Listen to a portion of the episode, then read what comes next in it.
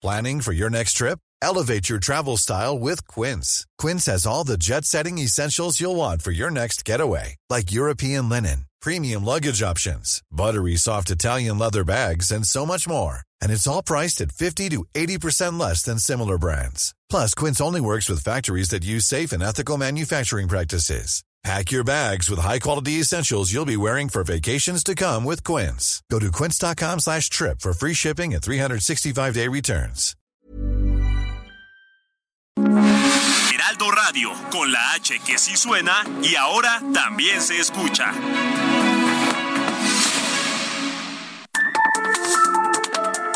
Las coordenadas de la información.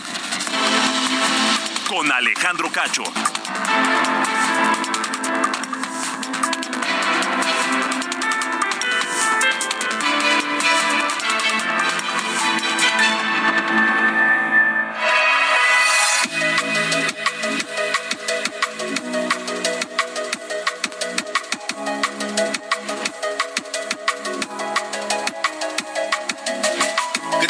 Son las ocho en punto, tiempo del centro de México. Bienvenidos a las coordenadas de la información. Hoy viernes 30 de junio de 2023. Viernes, por fin, termina la semana laboral, pero termina el mes y con el mes termina el semestre. Viernes de quincena, no quiero ver cómo está el tráfico en este momento en la Ciudad de México. Pero con enorme gusto les saludo a ustedes que nos escuchan a través de eh, Heraldo Radio. Y si están en el tráfico, paciencia, paciencia. No hay de otra. Paciencia y precaución. Si están en casa, qué bueno, Ojalá haya sido un día provechoso y estén ya eh, disponiéndose para descansar y comenzar el fin de semana. Si están todavía en el, transporte público, muy bien, un, saludo a todos también. Ojalá pronto ya lleguen a casa a descansar. Y si están trabajando, que les sea leve. Ojalá terminen pronto. Saludo a quienes nos escuchan también a través de Now Media Radio en los Estados Unidos. Un abrazo fuerte desde la capital mexicana. Gracias a todos. Yo soy Alejandro Cacho y les saludo a nombre de este equipo con Diana Bautista en la jefatura de información, Ángel Arellano en la producción y Ulises Villalpando en los controles.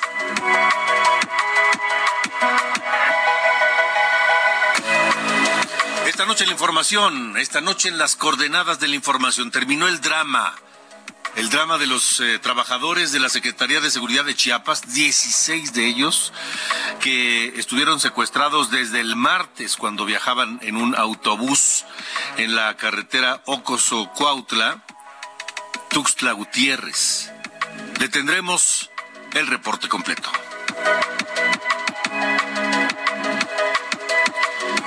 Y este es uno de los casos de esta semana que vaya semana en materia de inseguridad para México. ¡Qué bárbaro! Mire, este caso del martes, el de, de estos 16 trabajadores secuestrados y que por cierto hay que decir, los secuestradores los liberaron. No se trató de una operación de rescate, no los rescataron. Quienes los tenían secuestrados, pues por alguna razón que aún no se conoce, los dejaron en libertad. Qué bueno, y aparentemente todos están bien.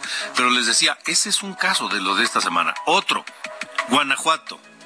Hicieron estallar un coche bomba contra elementos de la Guardia Nacional en, en algo que se parece mucho al terrorismo o al narcoterrorismo que hemos visto ya en otros lugares de, de México eh, perdónenme, no del mundo. Eh, lo hemos visto en Medio Oriente, lo hemos visto en Afganistán, lo hemos visto en Israel, en Irak, este, en distintos sitios. Lo hemos visto en Colombia con el narcoterror de los años 80.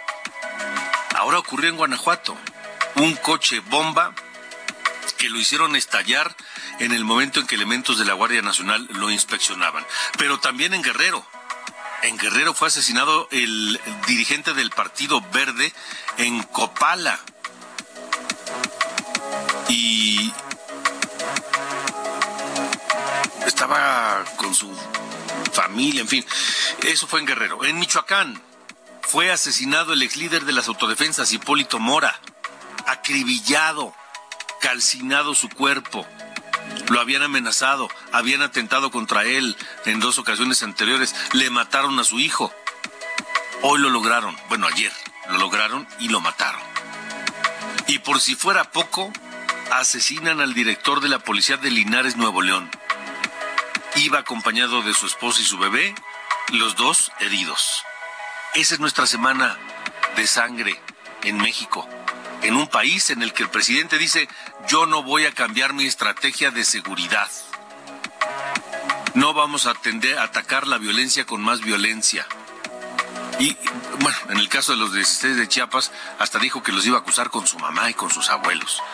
¿Ha fracasado la estrategia de seguridad de López Obrador a cinco años de su gobierno?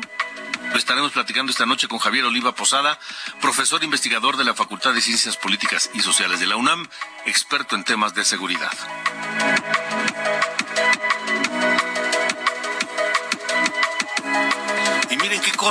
El presidente decretó el 30 de junio como el Día de la Guardia Nacional. Llega a su cuarto año de vida la Guardia Nacional en medio de los peores niveles de violencia en México y un récord histórico de asesinatos en el país. Delitos de alto impacto, muchos. Platicaré esta noche con Juan Ibarrola, experto en temas de seguridad y Fuerzas Armadas, sobre la evaluación a cuatro años de la creación de la Guardia Nacional. Esto y más esta noche aquí en las coordenadas de la información.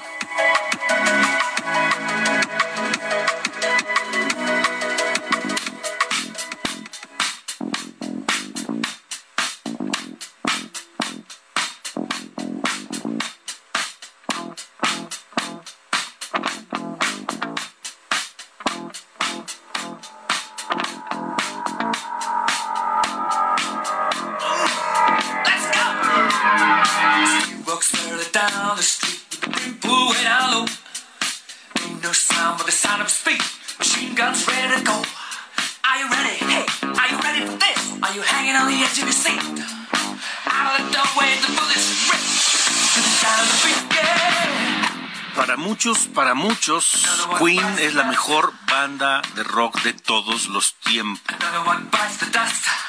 Híjole, yo creo que me cuento entre ellos, entre, entre quienes consideran que es la mejor banda de rock de todos los tiempos. Una banda que tocó rock, que tocó rock and roll, que tocó ópera, que tocó distintos ritmos y que logró un éxito extraordinario y que ahora, bueno, tras algunos años, tomó un segundo aire porque, bueno, murió su vocalista y líder, su ícono, Freddie Mercury, ya hace algunos años, pero con un muchacho de veintipocos años, 30 años, Adam Lambert, originario de Los Ángeles, tomó una, un, un, un nuevo aire Queen y ahora está por todos lados en el planeta dando conciertos. Mi querido Ángel Arellano, ¿cómo estás? Así es, Alejandro, muy buenas noches. Estamos escuchando Another One Bites the Dust, esta canción de Queen escrita por John Deacon, el bajista de el, del grupo y que se publicó en el álbum The Game, el álbum, el álbum The Game que fue publicado el 30 de junio de 1980, hace 43 años. Es el octavo álbum de estudio de la banda y fue el más exitoso en los Estados Unidos, el que alcanzó el número uno y el de mayor ventas. Y este, este tema en particular también fue el, el sencillo más exitoso de la banda. Así que de, de varias formas un gran éxito este disco The Game y la canción Another One Bites the Dust de Queen. Más adelante cambiaremos de ritmo, Chet Atkins, Madonna, Lalotex, así que variaditos Alejandro. Variaditos en viernes.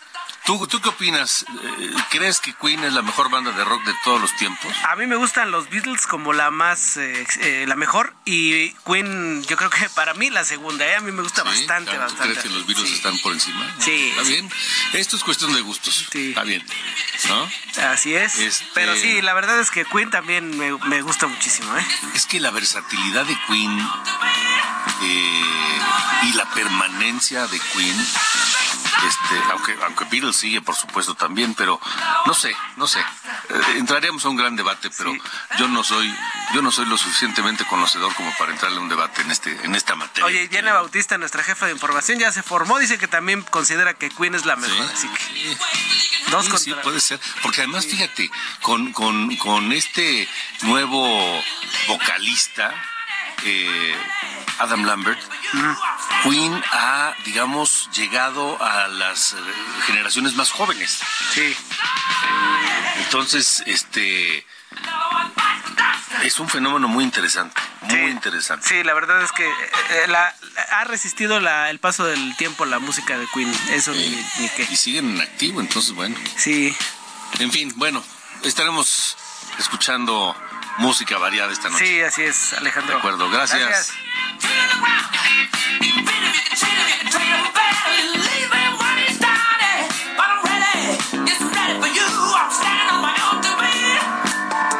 Alejandro Cacho en todas las redes. Encuéntralo como Cacho Periodista. Son las eh, 8 y 10, 8 de la noche con 10 minutos tiempo del centro de la República Mexicana. Fueron 72 horas prácticamente los que estuvieron eh, secuestrados, 16 trabajadores de la Secretaría de Seguridad de Chiapas. Lisette Coello, tú tienes el reporte completo. Te escuchamos con atención. Buena noche. ¿Qué tal Alejandro? Efectivamente, como tú lo comentas, eh, pues alrededor de las 5 de la tarde, los 16 trabajadores de la Secretaría de Seguridad y Protección Ciudadana llegaron en un camión de tres toneladas al campamento donde se encontraban sus familiares frente a esta dependencia. Por su propio pie caminaron cerca de 100 metros a donde estaban sus, sus familiares que corrieron precisamente a abrazarlos. Don Pedro, uno de los trabajadores que estuvo pues estas 72 horas secuestrado, contó que se encontraba bien de salud, aunque un poco pues débil por la situación que habían pasado, un poco deshidratados. Escuchemos. ¿Cómo se encuentra, señor? ¿Cómo se encuentra, señor? ¿Cómo se encuentra? Bien, bien, gracias a Dios. ¿Bien? Sí, ahorita sí. ¿Cómo se llama usted, señor? ¿Cómo se llama usted? Don Pedro. Pedro Gómez López. Gracias. La señora Guadalupe, uno de los familiares, relató que los trabajadores, Alejandro, venían en el mismo camión de tres toneladas donde fueron secuestrados el pasado martes. Asimismo, pues también señaló que el grupo armado les dijo a estos trabajadores que los iban a dejar libres porque no les servían para nada y que, bueno, les daban esa unidad para que, eh, pues ellos mismos se trasladaran hasta llegar al punto en donde estaba la Secretaría de Seguridad y Protección Ciudadana. Los trabajadores están siendo atendidos en un hospital privado para posteriormente se puedan ir a sus casas después de 72 horas de estar secuestrados. Esta sería la información, Alejandro. Lisette, entonces eh, digamos que todos eh, aparecieron y están, está- están bien, pues no están heridos, en fin, tal vez como dices, deshidratados, cansados y demás, pero bien en términos generales. Así es, Alejandro, llegaron, te repito, los 16 en este eh, camión que dejaron a cerca de 100 metros de la Secretaría, se descendieron de este camión y eh, pues iban eh, caminando donde fueron reencontrados con sus familiares, posteriormente eh, llegaron paramédicos, ambulancias, algunos estaban eh, pues con la presión un poco alta o baja, lo mismo que la glucosa, recordemos que muchos de ellos tenían de estos padecimientos y eh, de inmediato pues también fueron hidratados con sobres de vida suero oral y después fueron trasladados a este hospital en donde todavía continúan ahí, les están haciendo estudios para saber si se encuentran bien, sobre todo de salud. Posteriormente viene la parte psicológica. Alejandro. corrígeme, el gobernador Rutilio Escandón no dijo absolutamente nada desde el momento en que fueron secuestrados hasta que fueron liberados hoy. ¿Es, cierto o, o me equivoco? Eh, eh, efectivamente, Alejandro, ayer fue la primera ocasión que tocó el tema el gobernador en la mesa de seguridad que él encabeza todos los días. Sin embargo, pues no dio eh, pues más no. A- acerca. Únicamente el día de hoy, pues eh, posteó un, Sí, un un mensaje de Twitter en donde pues señalaba que ya estaban De liberados acuerdo. embargo, pues no nos eh, dieron detalles si había habido un operativo. Sin embargo, los familiares nos comentaron que fue el mismo grupo armado quien lo soltó. Lisette Cuello, gracias. Buenas noches. Muy buenas noches. Hasta luego. Sí, informó, eh, eh, Rutilio Escandón publicó en su, tuit- en su Twitter, quiero informar al pueblo de Chiapas y de México que los 16 compañeros de la Secretaría de Seguridad secuestrados han sido liberados esta tarde. Agradecemos al presidente López Obrador, y lo escribió al ejército mexicano, la Marina, Guardia Nacional, las fiscalías y policías estatales su colaboración. Pero hasta este momento no se sabe de un operativo, es decir, estas 16 personas no fueron rescatadas fueron liberadas por sus secuestradores, que es distinto. Lo bueno es que están ya en, sus casas y bien, pero como les decía, vaya semana esta.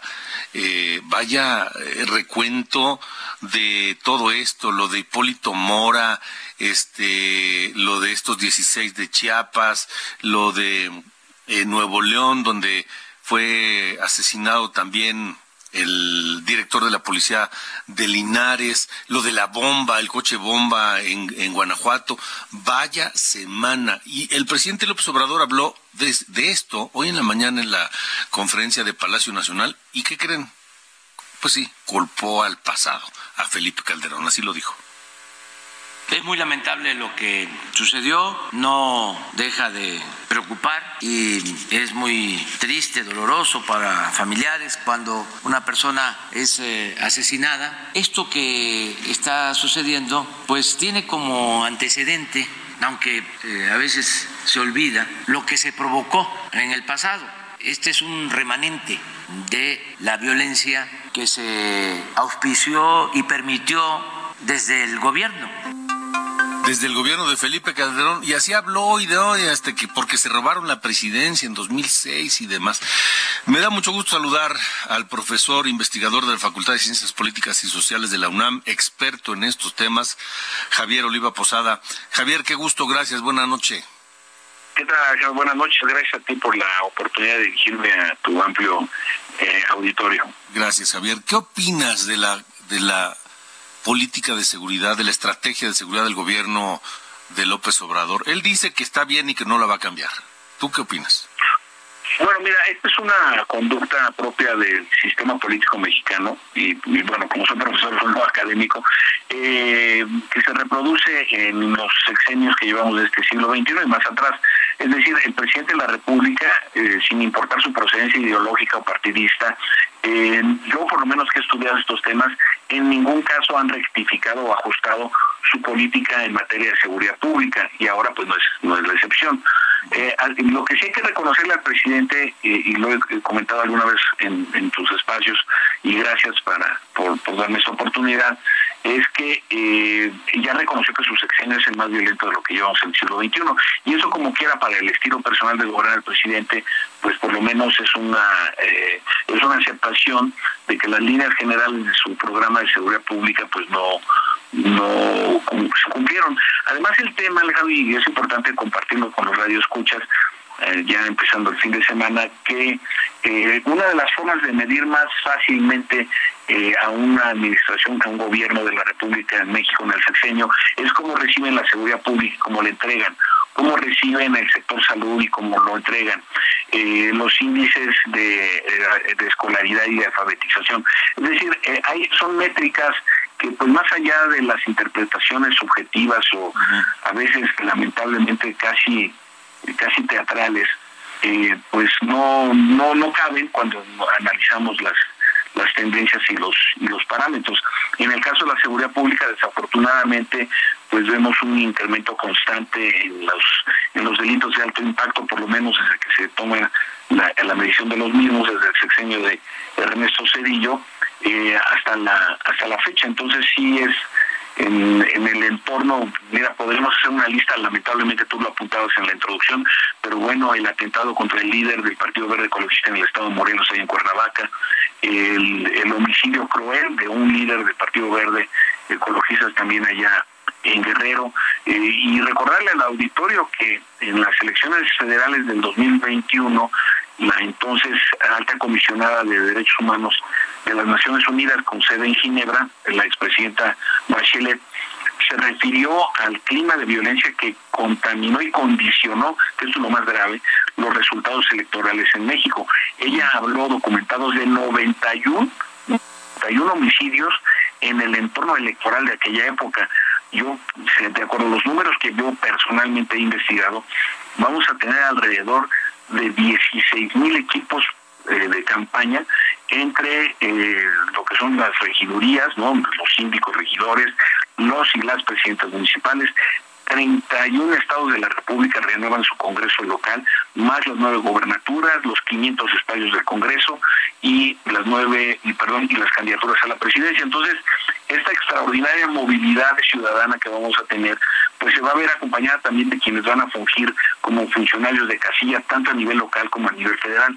Entonces, para mí, eh, ojalá y me equivoque y lo digo públicamente, eh, el ambiente que puede propulsar la, la violencia criminal enfocado a la política, desde luego que puede influir y condicionar los resultados de los comicios del primer domingo del próximo del próximo domingo de junio de 2024, perdón. ¿Tú ves entonces que, que en esta próxima elección presidencial jugará o inclinará la balanza la, la mano del, del crimen? Bueno, ya hay varios eh, especialistas de ese temas como Héctor de Mauleón que lo demostró en dos casos claramente, como fueron las elecciones municipales de Badiraguato y de Valle de Bravo en el Estado de México. Eh, me refiero a las del 2021. Eh, digo, por eso públicamente digo, ojalá me equivoque y se construyan las medidas eh, institucionales, jurídicas y los acuerdos políticos para evitar que esto que esto suceda, porque pues lamentablemente en la historia reciente electoral de nuestro país hemos contado con pues desde el señora y negativamente desde, el homicidio de Luis Donato Colosio en marzo de 1994 y pues hasta candidatos a los gobiernos como por ejemplo en el caso de Tamaulipas donde a 15 días de la elección el candidato del PRI fue asesinado y fue sustituido por su hermano. Maestro Javier Oliva, te, te, pregunto rápidamente. Dices, ningún gobierno en el pasado ha rectificado su estrategia de seguridad. No sé si eh, también ningún gobierno en el pasado eh, ha consultado a expertos que no necesariamente estén en el gobierno o en el ejército, en la marina o, en los órganos de inteligencia, sino expertos eh, fuera del gobierno para, para diseñar la estrategia de seguridad. ¿Eso ha ocurrido? Sí, claro, yo tengo muy, tengo muy presente, eh, como dicen los corridos, el caso de eh, el sexenio cuando todavía era presidente electo Enrique eh, Peña Nieto y contrató como consultor a este general colombiano que incluso tenía estaba alojado en el en el Four Seasons tenía ahí dos ahorita se me escapa el apellido de este general pero muy que incluso fue vicepresidente de, de Colombia. Sí, sí, sí, sí, recuerdo. entonces, entonces sí han, claro que sí han contactado con expertos internacionales. Naranjo, el general Naranjo, ya me acordé. Entonces, eh, sí ha habido esto, pero pues no necesariamente quiere decir que les hagan este que les hagan caso, ¿no? Este eh, y esto por eso de, de alguna manera eh, eh, parte de la explicación, y qué bueno que lo tocas Alejandro, desde mi punto de vista, es la improvisación de funcionarios en áreas críticas y en la toma de decisiones en materia de seguridad pública y de inteligencia civil. Es decir, la improvisación de funcionarios que también nos explica buena parte de la disfunción ¿no? de estas instituciones que tienen una misión fundamental para que la democracia en México funcione adecuadamente. Mi querido Javier, te agradezco mucho que nos hayas acompañado esta noche. Gracias, gracias a ti por el espacio. Como siempre, saludos al equipo en cabina y que todas y todos tengamos un buen fin de semana. Gracias, buena noche. Las 8 con 22, 8 con 22 tiempo del centro de México. Vamos contigo, Gerardo Galicia. Y pues problemas en insurgentes, un choque. Te escuchamos, Gerardo.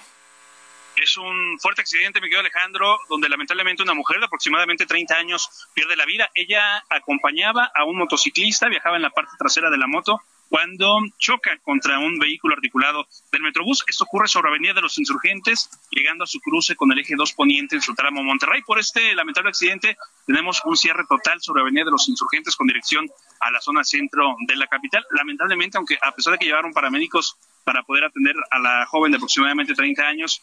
nada pudieron hacer, lamentablemente pierde la vida y en estos momentos están laborando peritos de la Fiscalía General de Justicia de la Ciudad de México sobre la Avenida de los Insurgentes. El servicio del Metrobús de la línea número uno con dirección a la zona norte queda también completamente detenido mientras se realizan los peritajes pertinentes. Y para nuestros amigos que viajaban en vehículo, pues sencillamente no van a poder avanzar desde la zona del eje 2 sur. Hay cierres que ya realizan los elementos de la Policía Capitalina. También queda momentáneamente cerrado el eje 2 poniente en su tramo Monterrey debido a este lamentable accidente. Por lo pronto, me quedo Alejandro, es el reporte y vamos a seguir, por supuesto, muy pendientes. Pendientes, pendientes y a toda la gente que nos escucha a través de la radio en la Ciudad de México, eviten, eviten insurgentes, insurgentes centro, entre, a la con Monterrey, una, una zona muy transitada en la, en la colonia Roma. Imagínate en viernes de quincena y en esa zona de la colonia Roma que está muy concurrida por toda la serie de restaurantes, bares, santos y, y que hay ahí. Entonces, mucho cuidado y eviten eviten la zona. Gracias, Gerardo. Seguimos atentos, hasta luego. Vamos a la pausa. Mr. Sadman, escuchando este tema de Chet Atkins. El 30 de junio murió de 2001. 30 de junio de 2001. Chester Burton Chet Atkins, que nació en 1924, tenía 77 años al morir.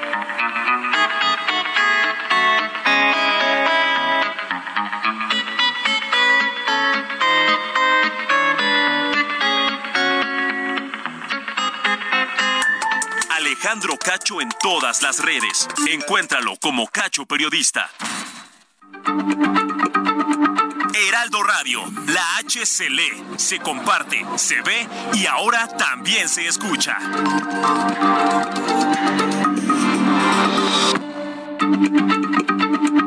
Heraldo Radio, la H se lee, se comparte, se ve y ahora también se escucha.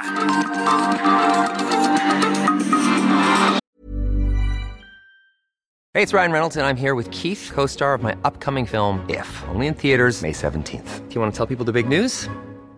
All right, I'll do it. Sign up now and you'll get unlimited for $15 a month in six months of Paramount Plus Essential Plan on us. Mintmobile.com slash switch. Upfront payment of $45 equivalent to $15 per month. Unlimited over 40 gigabytes per month. Face lower speeds. Videos at 480p. Active Mint customers by 531.24 get six months of Paramount Plus Essential Plan. Auto renews after six months. Offer ends May 31st, 2024. Separate Paramount Plus registration required. Terms and conditions apply if rated PG.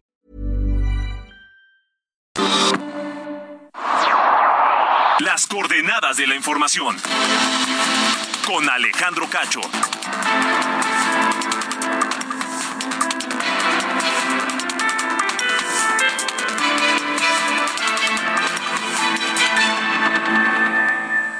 Minuto y piensa en tu momento favorito. Esas vacaciones en familia, por ejemplo. Ahora piensa en las empresas y en los empleos que hay detrás. El de Juan que conduce autobuses. El de Mari que trabaja en el restaurante. Empresarios y colaboradores trabajamos para que a todos nos vaya mejor. CIRT, Radio y Televisión Mexicanas. Voz de las empresas. Consejo de la Comunicación.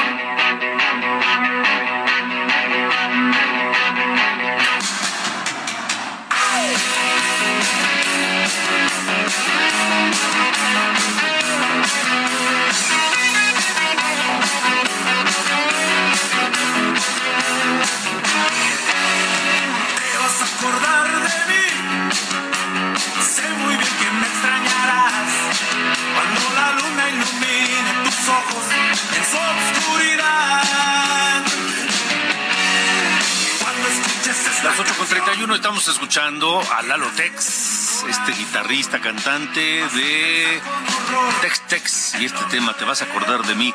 Y hoy recordamos a Lalo Tex, Everardo Mújica Sánchez, porque nació un 30 de junio, 30 de junio de 1959. Falleció a los 56 años, hace 7, en 2016, de un infarto. Hoy lo recordamos.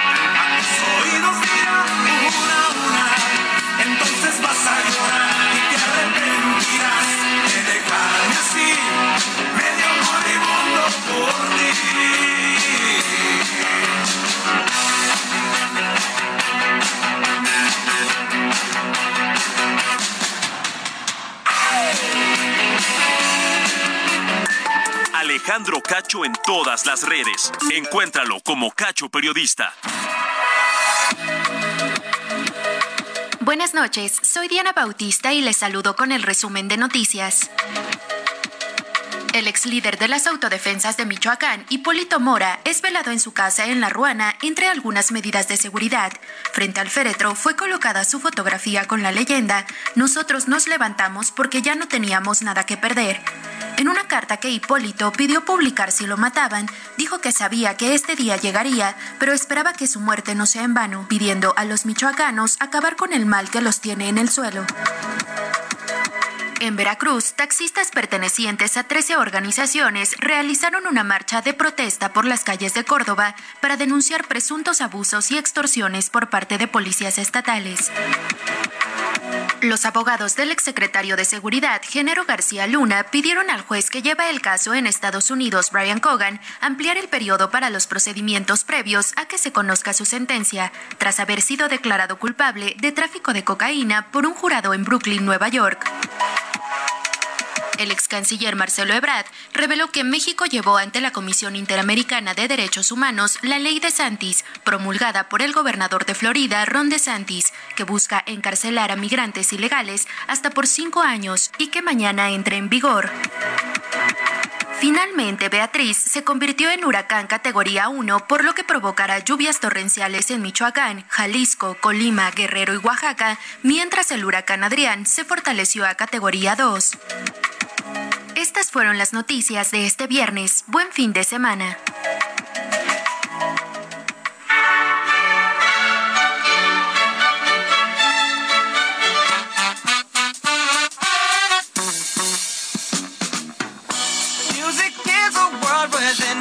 Pasa, mi querido Carlos Allende? ¿Cómo dice usted que le va? Buenas noches. Muy buenas noches. Ya, eh, pues, fíjate que bastante bien. Fue una semana un tanto pesadilla, o sea, al menos en, asuntos de la, de la noticiosidad se notó eh, denso. Un poco los viernes se, aligera, pero hoy, em, pues más o menos, porque mañana, y lo saben todos, es el quinto aniversario del triunfo democrático del pueblo de México.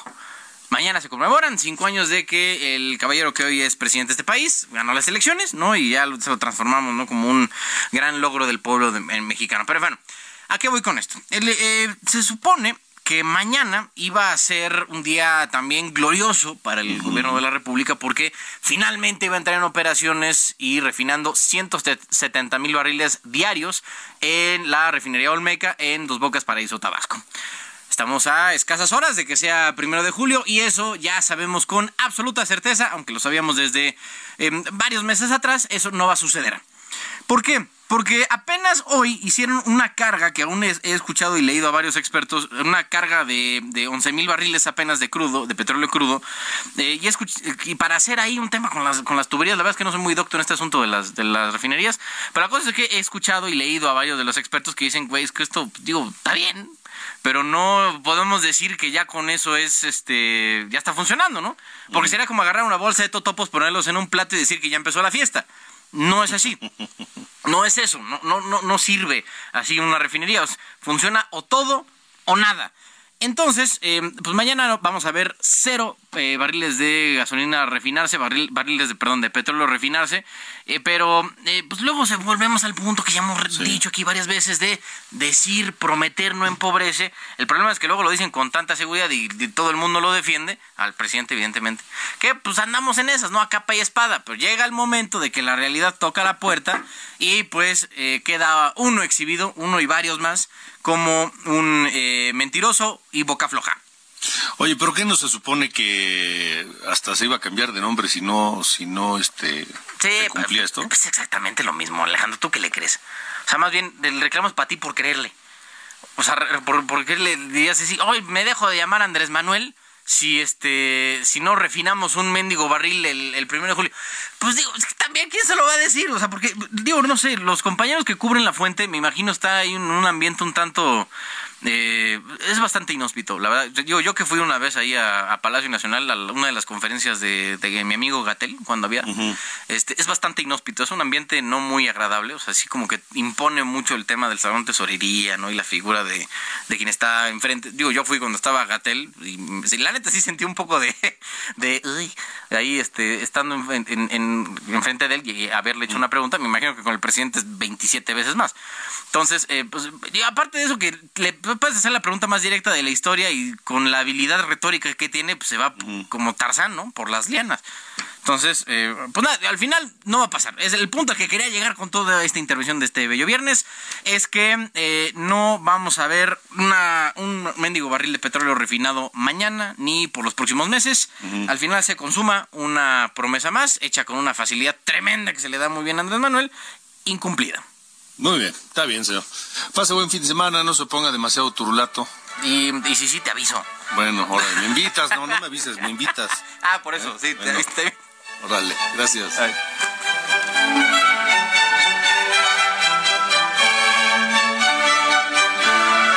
Las coordenadas de la información. Con Alejandro Cacho.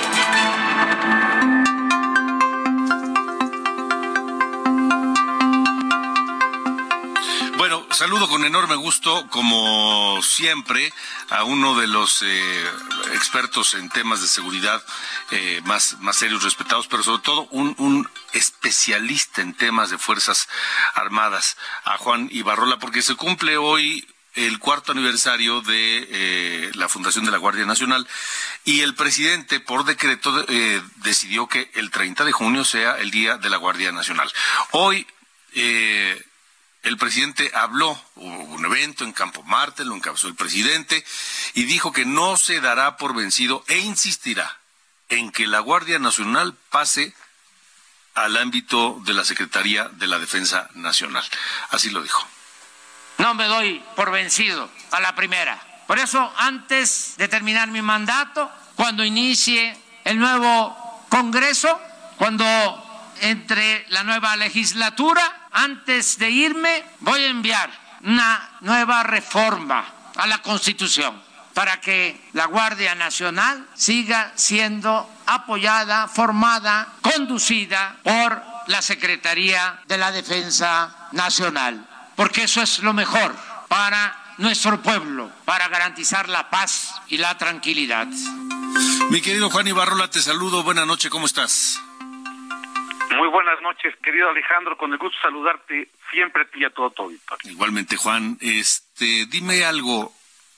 ¿Qué, qué, qué, qué balance se puede hacer a cuatro años de la fundación de la Guardia Nacional? ¿Cómo, cómo ves tú? Mira, yo creo que serían dos lecturas, o sea, o, o dos balances. El primero, el de la, el de la realidad operativa y el de la respuesta eh, federal a la seguridad intermedia de este país. Que creo que allí, pues, no hay mucho que escatimarles, al contrario, habrá que reconocerles eh, la, la permanencia, la presencia, la actuación de la Guardia Nacional. Sin embargo, sí, sí hay otro balance que es el político-social, es decir, una un antecedente de una policía federal, por ejemplo, Alejandro, que estaba funcionando ya al final. Les costó mucho trabajo limpiar esa corporación, me refiero a Policía Federal. Y ya cuando estaba medio funcionando, pues, eh, pues chimpa abajo, crear una Guardia Nacional en este gobierno. No es una mala idea, no es un mal concepto tener una Guardia Nacional. La gran mayoría de los países civilizados lo tienen llamarle gendarmerías, llamarle policía civil, guardia nacional, en fin.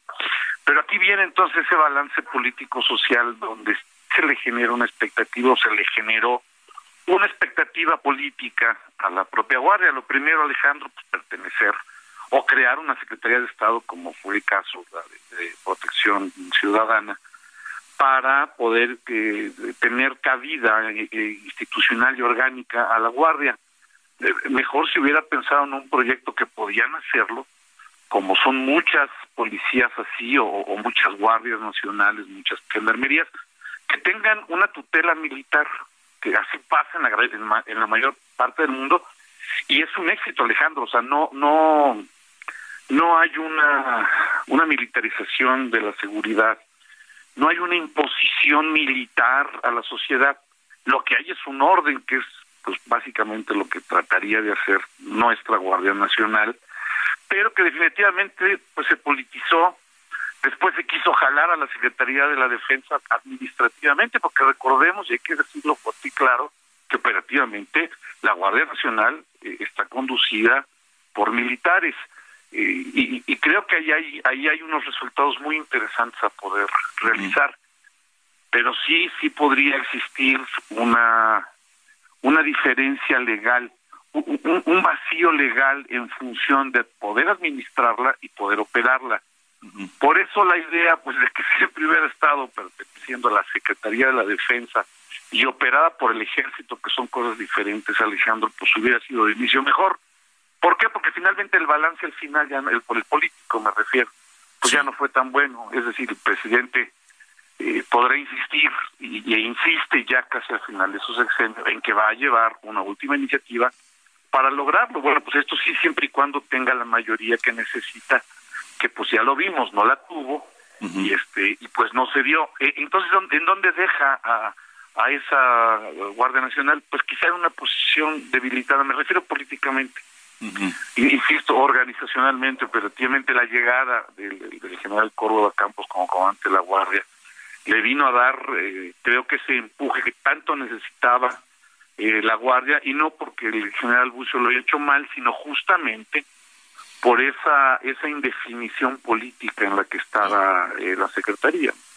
Entonces, este, pues buen balance operativo, mal balance político, Ahora, ¿cómo, cómo ves eh, la percepción de la Guardia Nacional? El presidente presume que es la institución mejor evaluada por la gente, y yo no sé si eso significa que es mejor evaluada que el ejército, que mira que el ejército ha sido una institución históricamente muy respetada y reconocida por los mexicanos, o si la está poniendo a la par de, de, de, la Secretaría de la Defensa y de la Marina porque, porque finalmente así ellos la operan, ¿no? el ejército la opera. ¿Tú, qué opinas? ¿Cuál, sería la evaluación en la calle, como ves? Es un, es un fenómeno muy interesante. Es la tercera institución de mayor nivel de confianza en el país.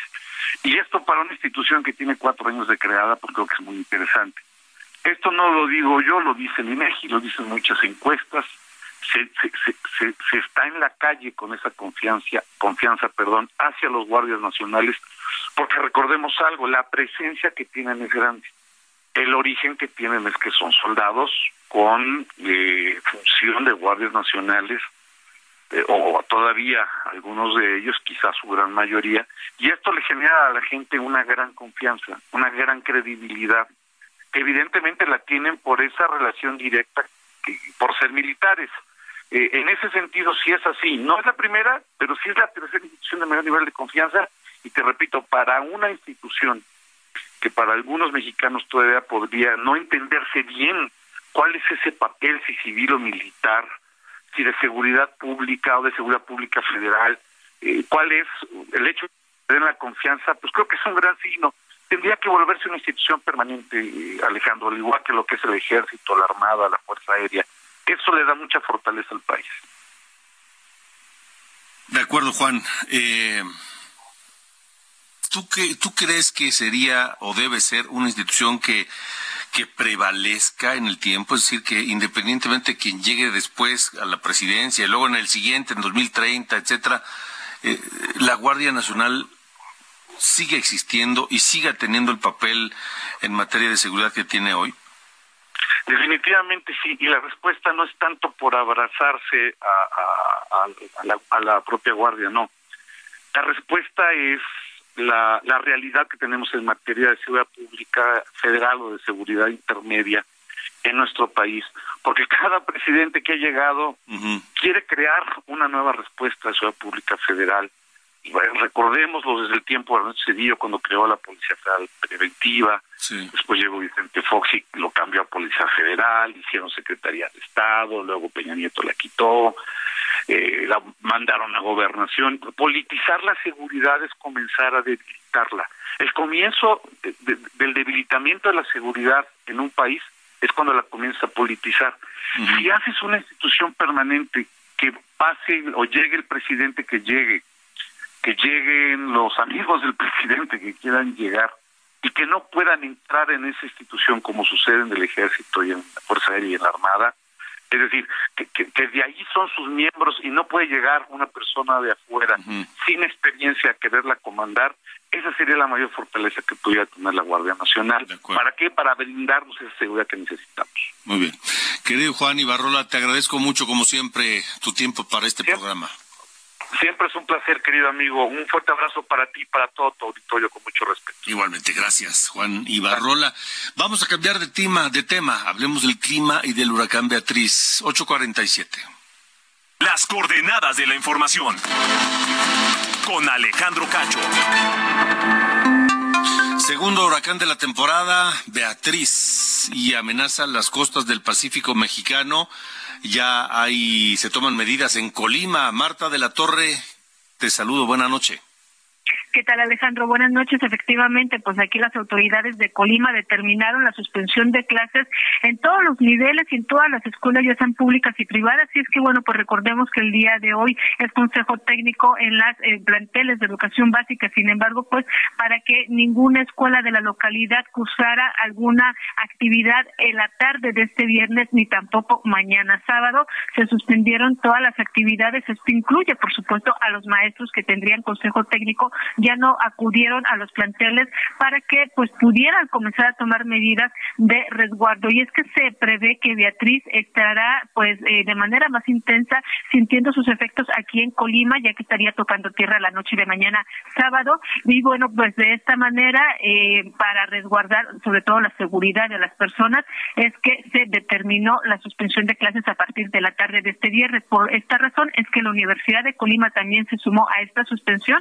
Eh, por el Comité Técnico de Protección Civil que eh, pues está integrado por todas las autoridades, tanto municipal, estatal como eh, federales, que también tienen presencia aquí en la entidad, de los cuales pues por supuesto el, ya se implementaron o ya están en marcha los eh, operativos como el plan DN3 de la Secretaría de Defensa Nacional. También informarte que por parte del Ayuntamiento de Manzanillo, donde se espera que se sientan fuertes los efectos del huracán Beatriz, sobre todo el día de mañana también la alcaldesa y la Dirección de Protección Civil determinó solicitar a las empresas la suspensión de clases a partir del día de hoy a las cuatro, la, suspensión de actividades, perdón, en las empresas a partir de hoy a las cuatro de la tarde e incluso el transporte público también se suspendió, se suspendió a partir de las seis de la tarde, esto considerando o también obligando un poco a que las empresas suspendieran o disminuyeran sus actividades para que los trabajadores alcanzaran a llegar a sus hogares y bueno las distancias ahí no son muy grandes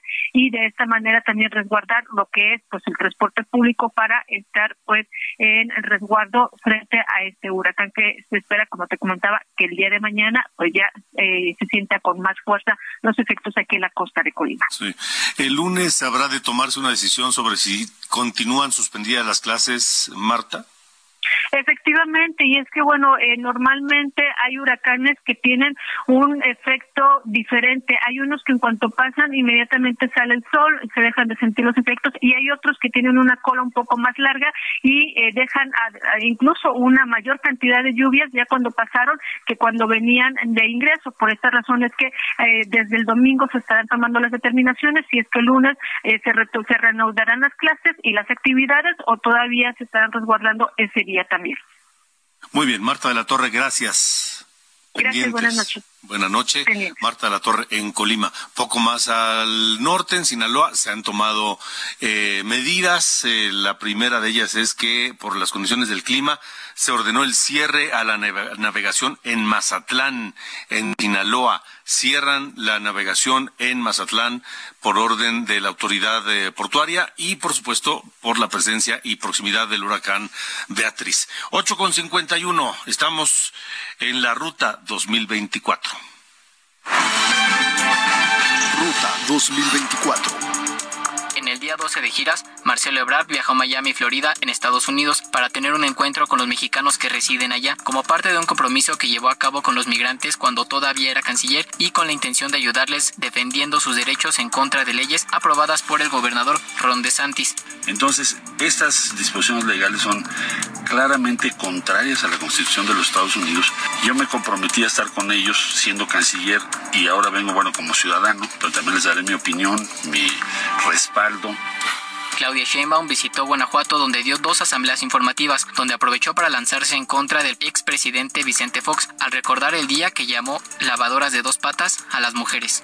Porque un día se dicen que son feministas y otros le llaman lavadora de dos patas a las mujeres. ¿Se acuerdan de eso?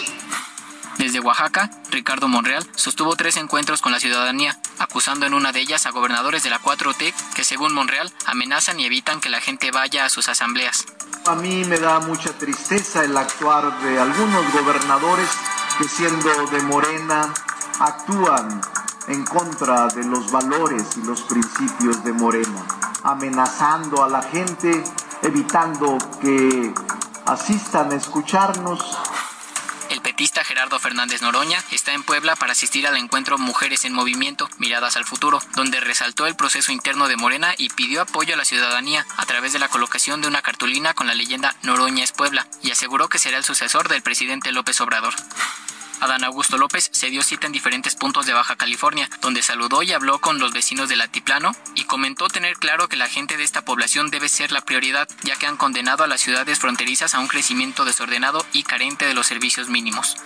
Manuel Velasco del Partido Verde recorrió las calles de la ciudad de Zacatecas, acompañado de Carlos Puente, diputado federal y coordinador del grupo parlamentario del Partido Verde Ecologista. Velasco reconoció la gravedad de la contaminación que generan las mineras en el estado desde hace mucho tiempo. Del lado de la oposición, la senadora Xochil Gálvez estará en Mérida este fin de semana como parte de una gira que la llevará a varios puntos del país. Xochil dio esta declaración. En una semana nos los hemos chingado en las redes. Y desde Tlaxcala, Santiago Krill afirmó que no existe nadie que sea el contraste y anverso del presidente López Obrador más que él, que a su decir tiene una trayectoria distinguida. Esta fue la actividad de los aspirantes a la presidencia. Gracias, Iván Marín. Gracias por el reporte de la actividad en la Ruta 2024 que seguiremos muy de cerca aquí en las coordenadas de la información. Llama la atención dos cosas, que Marcelo Ebrard insiste en un debate entre las corcholatas cuando el presidente, una de las reglas que puso es que no debates por un lado. Por otro lado, también el presidente pidió a los gobernadores que no apoyaran a ninguno de los de las corcholatas. Ya van dos veces que dos de los aspirantes hablan de el apoyo y de, y de datos cargados por parte de los gobernadores y los dos lo hicieron en Oaxaca. Adán Augusto López lo dijo y ahora fue Ricardo Monreal parece que ni ellos están respetando las reglas. Bueno, vamos a esperar. Vámonos a la pausa. No, vamos a la pausa, no, vámonos ya. Eh, vámonos porque según el portal TMZ, Madonna fue dada de alta después de seis días de haber estado hospitalizada. Qué bueno. Con eso nos vamos. Escuchemos a Madonna, a Madonna con Music. Pasen buena noche, buen fin de semana y hasta el lunes.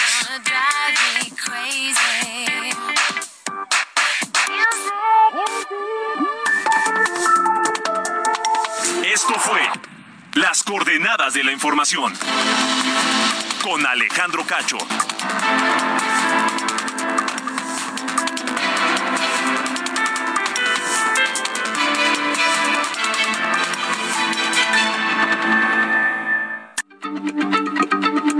Heraldo Radio, la H se lee, se comparte, se ve y ahora también se escucha.